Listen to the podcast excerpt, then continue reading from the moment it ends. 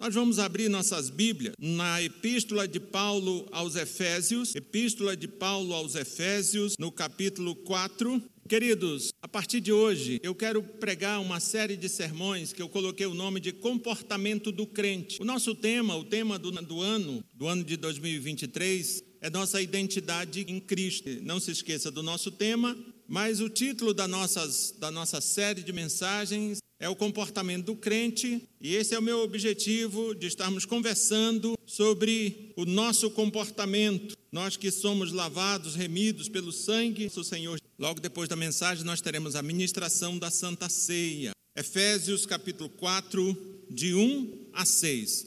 Quem achou, diga glória a Deus. Muito bem, ficou meio, meio fora do. Uns disseram na frente, outros atrás. Vamos dizer todo mundo junto. Quem achou, diga glória a Deus.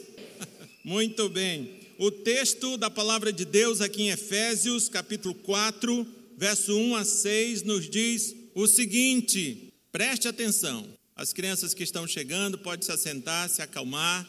Isso. Quem já está sentado, continue calmo, sereno e tranquilo. Muito bem. Vamos prestar atenção na palavra do Senhor, porque a Bíblia diz que ela é o que pode salvar, ela é o que pode transformar.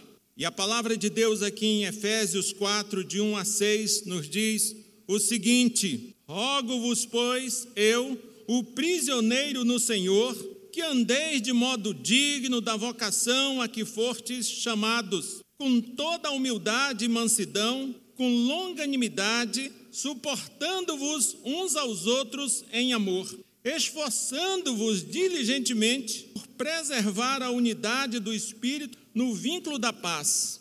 Há somente um corpo e um espírito, como também fortes chamados numa só esperança da vossa vocação. Há um só Senhor, uma só fé, um só batismo, um só Deus e Pai de todos, o qual é sobre todos, age por meio de todos e está em todos. Oremos ao nosso Deus. Deus Santo e poderoso Pai, a tua palavra foi lida. Agora, meu Deus, eu clamo a ti nos dê a iluminação, que tu revele, Deus, a tua vontade para a nossa vida, que tu me dê graça de não fazer um discurso, mas que eu possa expor a tua palavra e assim, meu Deus, ela possa cumprir o que ela mesma se dispõe a cumprir, que ela não volte vazia, mas que ela encontre morada nos corações de cada uma das pessoas, que ela encontre morada no coração das pessoas que ouvem, que estão aqui, que assistem essa live. Deus, que essa palavra não volte vazia, mas que ela produza, Deus, as devidas transformações, o devido acalento, a devida exortação, a devida motivação para vivermos e vivermos em tua presença. Em nome de Jesus Cristo. Amém. Queridos, eu quero que vocês olhem para esse texto quem sabe na mesma perspectiva que eu olhei ao estudar esse texto. Eu quero resumir esse texto numa frase: minha fé, minha conduta. Essa a mensagem, esse é o tema do que eu quero te dizer nessa noite. Minha fé, minha conduta. Eu creio que eu preciso te dizer três verdades, diria assim, três verdades a título de introdução. Preste atenção. Só serei sal e luz meu modo de viver só fará diferença para mim e para as outras pessoas se eu me esforçar para andar de modo digno da vocação que eu fui chamado. A segunda verdade: se você se diz crente, mas é um desigrejado, essa palavra ela veio a existir. Desigrejado identifica pessoas que se dizem cristãs, mas não congregam. Só uma nota de rodapé. Mas se você se diz crente, mas é um desigrejado, ou até vem à igreja, mas tem muita dificuldade de se relacionar, especialmente quando é contrariado e acha tudo isso normal. Isto quer dizer que você não vive de forma digna da vocação que foi chamado. Terceira verdade: se ando de modo digno da vocação que fui chamado, tenho certeza que Deus existe, que é o Senhor, que é soberano, que se relaciona comigo e tem o mais absoluto controle sobre toda a minha existência. Queridos, é, é bom que a gente, quando olha para o texto de Efésios, nós vamos ver que quando Paulo escreveu a carta aos Efésios, ele estava em prisão domiciliar, ele estava no Império Romano, ali em Roma, em prisão domiciliar.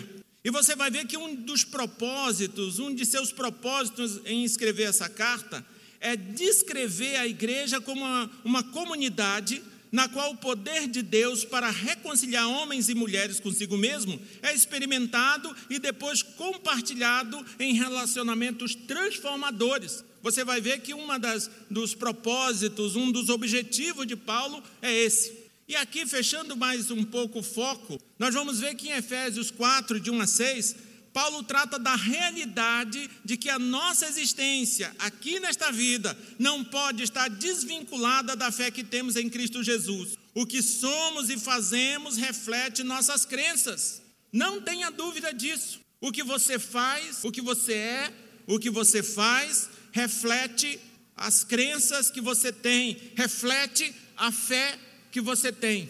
É interessante que o Salmo 53, salvo engano, verso 1, ele vai dizer: Diz o insensato no seu coração, não a Deus. E em decorrência dele no seu coração, em decorrência dele não acreditar no, no, seu coração que não existe Deus, o texto diz que ele comete iniquidades, que ele se perverte e comete iniquidade. Ou seja, o que faz o, o ímpio ser ímpio é o fato dele não acreditar que existe Deus. Na verdade, eu creio que esse texto bíblico, esse salmo, ele coopera para isso que eu estou te dizendo. A, nossa conduta é determinada, na verdade, pelas nossas crenças. É por isso que eu olho para esse texto e te digo minha fé, minha conduta. E aqui, queridos, quando nós olhamos para esse texto aqui no primeiro ponto, quando eu estou te falando de minha fé, minha conduta, eu digo para você que isto tem algumas formas de se refletir, isso tem algumas formas de se tornar real de se tornar visível, poderia dizer assim.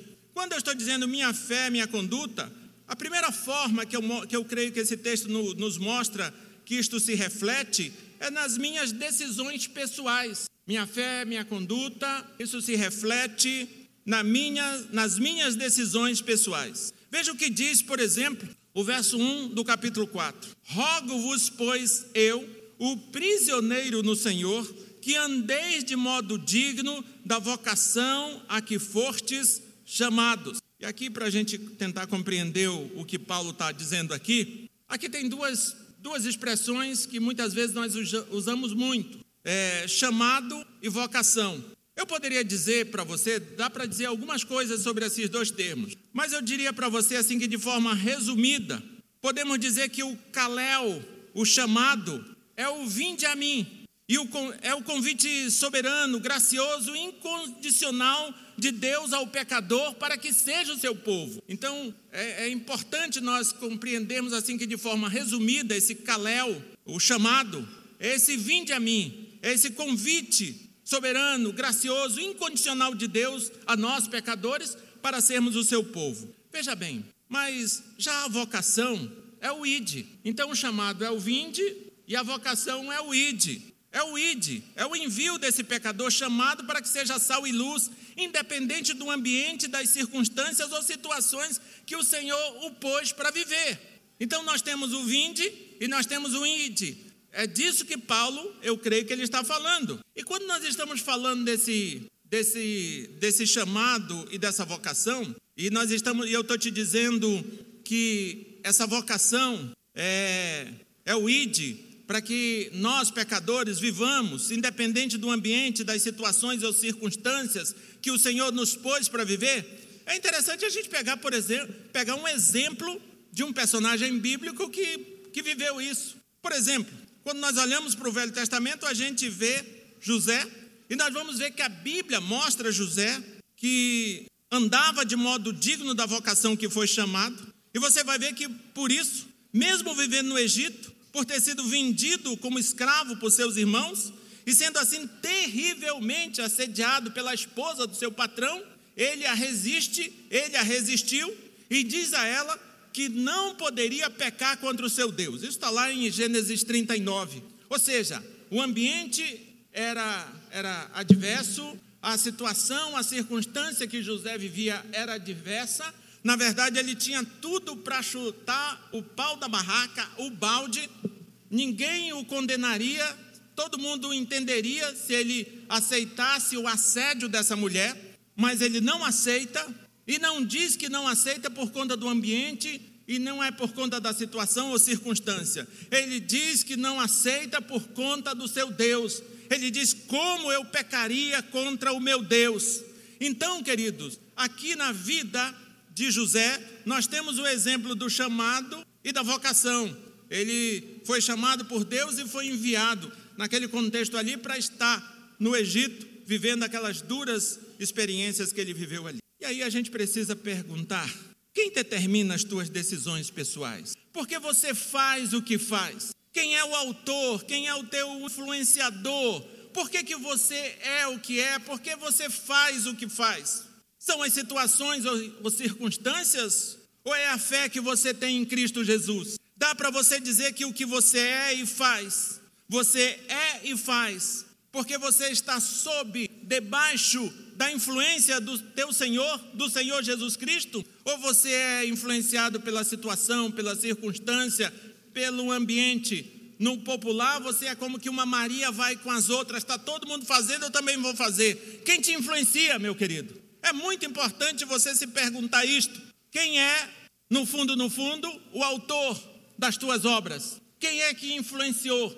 Queridos, olhando ainda para Efésios 4:1, você vai ver que esse texto, esse versículo ainda nos, nos dá ao menos duas lições. Veja bem, a minha fé deve determinar o que sou e faço, mas você vai ver que isso não é automático. Existe a possibilidade de eu ser conhecido como povo de Deus e viver de forma diferente disto. Você vai ver que existe essa possibilidade, porque os efésios eram conhecidos como povo de Deus e existia sim essa possibilidade deles viverem de forma diferente, de forma indigna à vocação e ao chamado que foi feito a eles. É por isso que Paulo vai dizer: rogo, em outras versões vai estar exorto-vos, rogo-vos, exorto-vos que andeis de modo digno da vocação que fortes chamados. Na verdade, aqui nós temos um alerta. Existe a possibilidade de eu ser conhecido como povo de Deus, e não andar de forma digna da vocação na qual eu fui chamado. Existe a possibilidade de eu ter uma vida dissoluta, uma vida diferente da que eu deveria ter. Uma outra lição que esse verso ainda nos dá é que se vamos exortar alguém a viver de modo digno a vocação que, fomos, que foi chamado, devemos nos preocupar antes de viver desta forma. Você vai ver que Paulo diz assim: Rogo-vos, pois, eu, o prisioneiro no Senhor, Antes eu sou para depois exortar vocês a serem. É disso que ele está falando. Antes eu me tornei prisioneiro no Senhor. Antes é o Senhor que, que limita a minha vida, que estabelece os meus limites como um todo. E agora eu estou exortando a vocês a viverem da mesma forma que eu. Queridos, só serei sal e luz meu modo de viver só fará diferença para mim e para as outras pessoas se eu me esforçar para andar de modo digno da vocação que eu fui chamado. Se eu não me esforçar disso, a nossa vida é como que insípida, é inócua, ela não faz diferença alguma nem para mim nem para os outros. Mas veja, ainda olhando para esse texto, você vai ver que eu começo a andar de modo digno da vocação que eu fui chamado à medida que os meus limites passam a ser impostos pelo Senhor e não pelo ambiente, não pela situação ou circunstância, você vai ver que Paulo diz assim: Eu, prisioneiro no Senhor. De fato, Paulo estava preso sim. Como eu disse, ele estava numa prisão domiciliar ali em Roma mas ele usa essa condição de prisioneiro do Império Romano para dizer que o limite de sua existência como um todo eram determinados não pelo Império Romano, mas pelo próprio Senhor, pelo próprio Jesus Cristo. E como é que a gente aplica isso? Eu creio que é interessante a gente pensar em todos os aspectos das nossas vidas. Por exemplo, se eu sou pai, o limite, o que determina a minha condição de pai é o Senhor. E é interessante pensando nessa situação de ser pai, nessa sociedade, nessa cultura que nós vivemos, especialmente na cultura politicamente correto, às vezes eu acho que ser pai, nos limites estabelecidos pelo Senhor, é viver em paz. Mas em paz no meio à guerra, é não exortar os meus filhos, é não chamar a atenção dos meus filhos, é não colocar limite nos meus filhos. Eu acho que viver em paz ou, ou viver nos limites estabelecidos pelo Senhor é não, não ter confusão com ninguém. E não é verdade. Os limites estabelecidos pelo Senhor, eles te dão responsabilidade de ser pai. E você, como pai, tem sim, você tem sim a, o dever, a obrigação de chamar a atenção do seu filho, de chamar o teu filho para que ele obedeça. E não importa se o cabra já tem 30, se ele mora na tua casa. Meu pai dizia um ditado que diria, dizia assim: quem come do meu pirão merece do meu cinturão. Por que, que é importante dizer isso? Porque muitas vezes hoje nós temos adolescentes de 40 anos morando com o papai e a mamãe e acha-se o dono do seu próprio nariz. Como assim? Se é dono do seu nariz, pague suas contas, mas não paga as contas e quer ser dono do seu nariz. Eu não compreendo isso. Não cola, não, não, não fecha essa conta. Queridos, se eu sou pai, o limite, o que, o que me formata como pai, é os limites estabelecidos pelo Senhor. Não são os limites estabelecidos pela cultura, pela sociedade.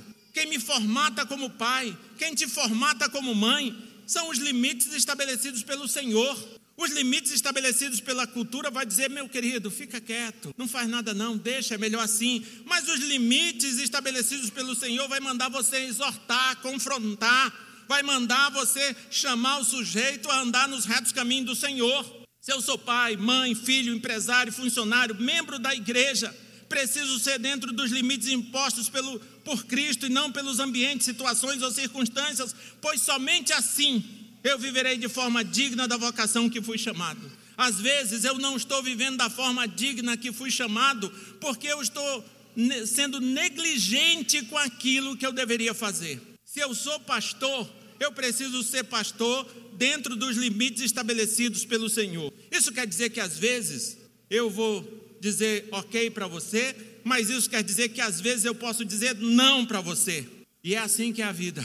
Amém, irmãos? Minha fé, minha conduta. Isto se reflete na minha decisão pessoal, mas isto também se reflete nos meus relacionamentos. Esse é o segundo ponto. Primeiro se reflete nas minhas decisões pessoais, mas isto também se reflete nos meus relacionamentos. Olhe, continue olhando comigo para esse texto. E agora dos versos de 1 a 2 que você vai ver que, da mesma forma que a minha fé deve determinar as minhas decisões pessoais, deve também determinar, deve também determinar, formatar os meus relacionamentos com as pessoas. Você vai ver que o mesmo Paulo, no mesmo texto, vai dizer o seguinte: rogo-vos que andeis com toda humildade e mansidão, com longanimidade, suportando-vos uns aos outros em amor. Queridos, no que diz respeito às minhas decisões pessoais, já vimos que a consciência que temos, que somos prisioneiros no Senhor, deve estabelecer os seus limites. Já no que diz respeito aos meus relacionamentos com as outras pessoas, eu preciso ser humilde e ter estes relacionamentos formatados pelos frutos do Espírito Santo. É disso que Paulo está dizendo, falando aqui. Mas veja, isto também não é automático. Existe a possibilidade de eu ser conhecido como povo de Deus e ter os meus relacionamentos formatados, por exemplo, pela conveniência. Existe essa possibilidade de você ser conhecido como povo de Deus, mas não ter os teus relacionamentos formatados pela humildade e pelos frutos do Espírito Santo, mas tão somente pela conveniência, por exemplo. E você olha continua olhando para esse texto, você chega à conclusão que é considerando essa possibilidade que Paulo roga, nos exorta a vivermos os nossos relacionamentos com toda humildade e mansidão, com longanimidade, nos suportando em amor, nos esforçando diligentemente por preservar a unidade do espírito no vínculo da paz, pois há somente um corpo e um espírito, como também fomos chamados numa só esperança da nossa vocação, há um só Senhor, uma só fé, um só batismo. Queridos, Paulo ele fala de um exemplo quando ele está argumentando aqui. Ele fala de um exemplo de Jesus e de dois frutos do Espírito, como meio de preservarmos na unidade do Espírito, como fomos chamados. Paulo começa dizendo o seguinte, ó, com toda humildade. E é importante que quando a gente pensa nessa expressão de Paulo com toda a humildade, é importante lembrar que só Cristo agiu com toda a humildade.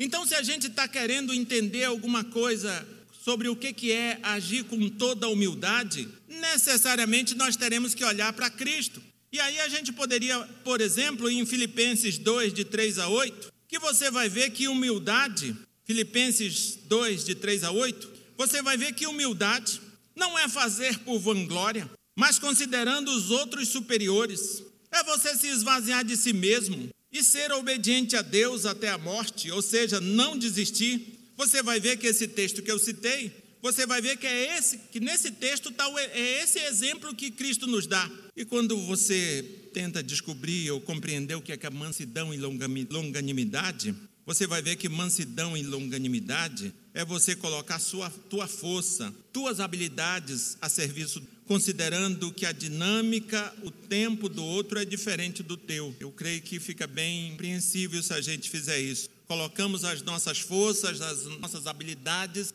a serviço do outro, mas compreendendo que o outro tem uma outra dinâmica, um outro tempo. É por isso que fala de longanimidade, paciência, porque às vezes a gente quer colocar o nosso serviço, as nossas habilidades a serviço do outro, mas não dá conta de esperar porque o outro tem uma outra, uma outra dinâmica. E nós o atropelamos, nós o desprezamos porque ele não é igual a nós.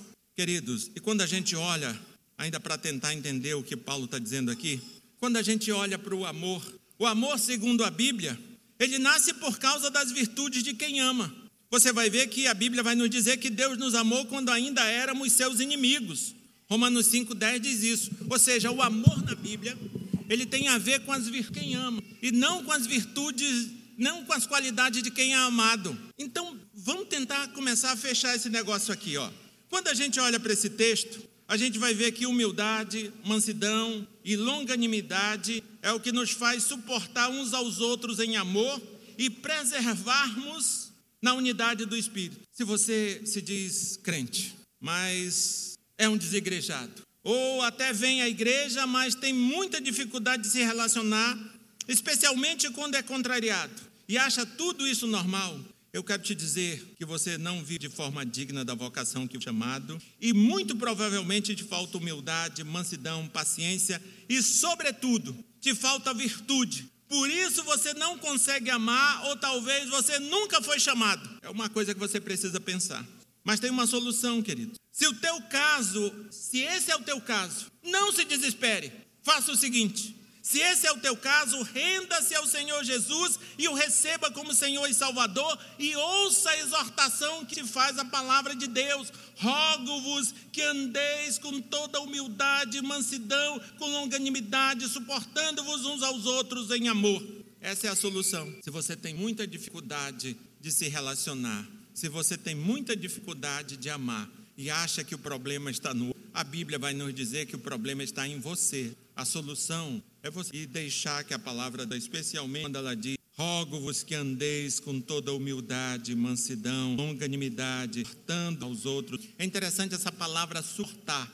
É alguma coisa que está aguentando peso. É alguma coisa que está havendo esforço para que aquilo continue. E é essa a ideia do, do relacionamento. É alguma coisa que não é descer ladeira abaixo na banguela é alguma coisa que te dá, que requer de você esforço, demanda de você esforço. É por isso que o texto, que o termo é suportando-vos uns aos outros em amor. E o amor aqui a gente já viu que é uma virtude de quem ama e não de quem é amado. Deus tem misericórdia. Queridos, minha fé, minha conduta, isto se reflete nas minhas decisões, nas minhas decisões pessoais, nos meus relacionamentos e também na minha espiritualidade. E aqui nós temos o terceiro e último ponto minha fé, minha conduta também se reflete, se reflete na minha espiritualidade. Veja o que Paulo diz nos versos 5 e 6. Paulo é, há um só Senhor, um só Deus e Pai de todos, o qual é sobre todos, age por meio de todos e está em to todos. Queridos, se ando de modo digno da vocação que fui chamado,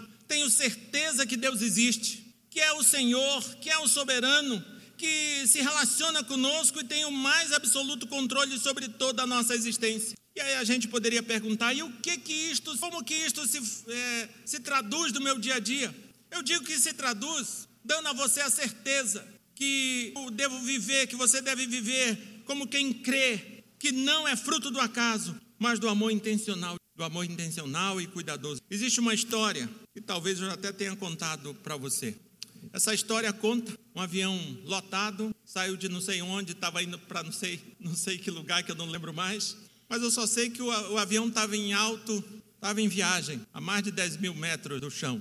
E, de repente, entrou em turbulência e dava evidências claras que ia cair. Aquele avião carregado de gente, lotado de passageiros, todo mundo desesperado, achando que a morte era certeza, porque a turbulência estava muito grande e não havia nenhuma mensagem do piloto falando acalme-se. Ele só dizia que estava em turbulência, o trem ia piorar e todo mundo desesperado, todo mundo tendo certeza que ia morrer. De repente, uma senhora muito desesperada, correndo para um lado e para outro ali no corredor, que não adiantava a aeromoça mandar sentar, que ninguém sentava, está todo mundo agoniado, tirou o cinto, todo mundo desesperado. E aí chegam ali na frente, na primeira poltrona, tinha um garoto sentado, várias pessoas chegaram e, e como assim? Está todo mundo louco, desesperado por conta que o avião vai cair e você está sentado desse jeito aí, como ninguém está te entendendo. E o garoto disse uma coisa que nós precisamos dizer não quando estivermos numa situação dessa apenas, mas em toda e qualquer circunstância da nossa vida. Ele disse o seguinte: Meu pai é o piloto. O piloto daquele avião era o pai daquele garoto, por isso ele estava tranquilo. Ele sabia quem estava no comando daquele avião, por mais que ele desse sinais claros que iria cair. Queridos, eu creio que é assim que nós precisamos. Se de fato nós queremos viver de, de modo digno da vocação, se a nossa vida espiritual reflete isso, não importa quais sejam as situações e circunstâncias, não importa a gravidade da turbulência, não importa a última notícia que eu recebi. O meu pai é o piloto, o meu pai é o piloto, eu sei em quem tenho crido. E eu creio que é isso que falta para nós em momentos de tanta turbulências, em momentos em que a morte é uma realidade. Nós precisamos continuar crendo que o nosso Deus está no controle, não sou eu que estou, não é uma outra pessoa quem está, é o próprio Deus. Que a gente possa dizer, a quem interessar possa, no meio das nossas tribulações, turbulências, ameaças concretas de morte, que a gente possa dizer: Meu Pai está no. Amém, irmão? E aí, para nós chegarmos no Ticar, eu quero te lembrar: minha fé, minha conduta. O que eu creio efetivamente vai determinar o que sou e faço. Não tenha dúvida disso. Se você crê, você vive o que você crê. Minha fé é minha conduta, por isso é importante você não esquecer de considerar. Só serei sal e luz. Meu modo de viver só fará diferença para mim e para as outras pessoas se eu me esforçar para andar de modo digno da vocação. Se você não se esforçar para andar de modo digno da vocação que foi chamado, você é insípido, você é inócuo, você não faz diferença nenhuma nem para você mesmo, quanto mais para os outros. Necessariamente nós precisamos nos esforçar para viver de forma digna da vocação que fomos chamados. A outra coisa que você não pode esquecer: se você se diz crente, mas é um desigrejado, ah, eu sou desigrejado por isso, por aquilo e por aquilo outro. As pessoas são muito difíceis de conviver, as pessoas são má, são isso, são fofoqueiras. Tem um monte de defeito que você vê nas outras pessoas. Se você se descrente, mas é um desigrejado, ou até vem à igreja, mas sai de fininho, sai a francesa para ninguém te cumprimentar, ninguém chegar perto de você, não estabelecer vínculo nenhum com você. Eu quero te dizer, que isto é assim porque você não vive forma digna da vocação. E existe uma coisa tão grave, talvez mais grave até, talvez você. Se você não gosta de gente, se você tem, tem não deseja se relacionar com pessoas, você não está vivendo de modo digno da vocação que foi chamado. Especialmente se alguém te contrariou, você não está vivendo de forma digna da vocação que Queridos, mais uma vez eu quero te dar uma esperança. Se este é o teu caso, Renda-se ao Senhor Jesus e o receba como Senhor e Salvador. E se deixe exortar pelo que Paulo diz, por exemplo, aqui: Rogo-vos que andeis com toda humildade e mansidão, com longanimidade, suportando-vos uns aos outros em amor. Viver não é fácil, não. Viver se relacionando uns com os outros é mais difícil ainda. O poeta já disse isso. Viver não é fácil, não pergunte ao meu viver se relacionando. Talvez o poeta até se referisse aí. É tão difícil que a Bíblia chama de suportar. É um exercício de não é. Se ando de modo digno da vocação que tenho certeza que Deus existe, que é Senhor, que é soberano, que se relaciona comigo e tenho mais absoluto controle sobre toda a minha existência. Uma das formas de você deixar claro que anda de modo digno da vocação que foi chamado é você confiar no, é você descansar é você fazer o que o Salmo 46 diz. 46 diz. Aquietai-vos e sabei, nos momentos de turbulência, nos momentos de risco eminente de morte, a gente precisa lembrar que Deus, Ele sempre, que Ele te abençoe. Vamos orar? Quem sabe você coloca a sua vida, quem sabe você nunca apresentou-se a Deus como um sacrifício suave, agradável. Quem sabe você faz isso? Quem sabe você entrega o teu caminho? Quem sabe você se rende? Quem sabe você busca conserto nessa noite? Quem sabe você diz a Deus: Senhor, não tenho vivido de forma digna do chamado, da minha vocação, da qual eu. Mas a partir de hoje eu quero consertar esse negócio. A partir de hoje eu quero viver de forma digna da vocação que eu fui chamado. Quem sabe você? Quem sabe as tuas decisões passam a ser formatadas por essa fé que você tem. Nos... Quem sabe os teus relacionamentos passam a ser formatados pela relação que o Senhor estabelece com quem sabe a tua espiritualidade, a fé que você tem nos passa a ser formatado por essa relação. Deus Todo-Poderoso, nós estamos em tua presença, mas de nada adiantará, Deus, se tudo quanto temos ouvido de ti, se tudo quanto falamos que de ti, nada adiantará, Deus, se nós não colocarmos isso em prática. Nada adiantará se não nos dispusermos a viver de maneira que as pessoas percebam que temos contato contigo, temos unidade contigo. Meu Deus, toca o nosso coração, nos anima, nos fortalece para que queiramos viver de modo digno da vocação que fomos chamados em nome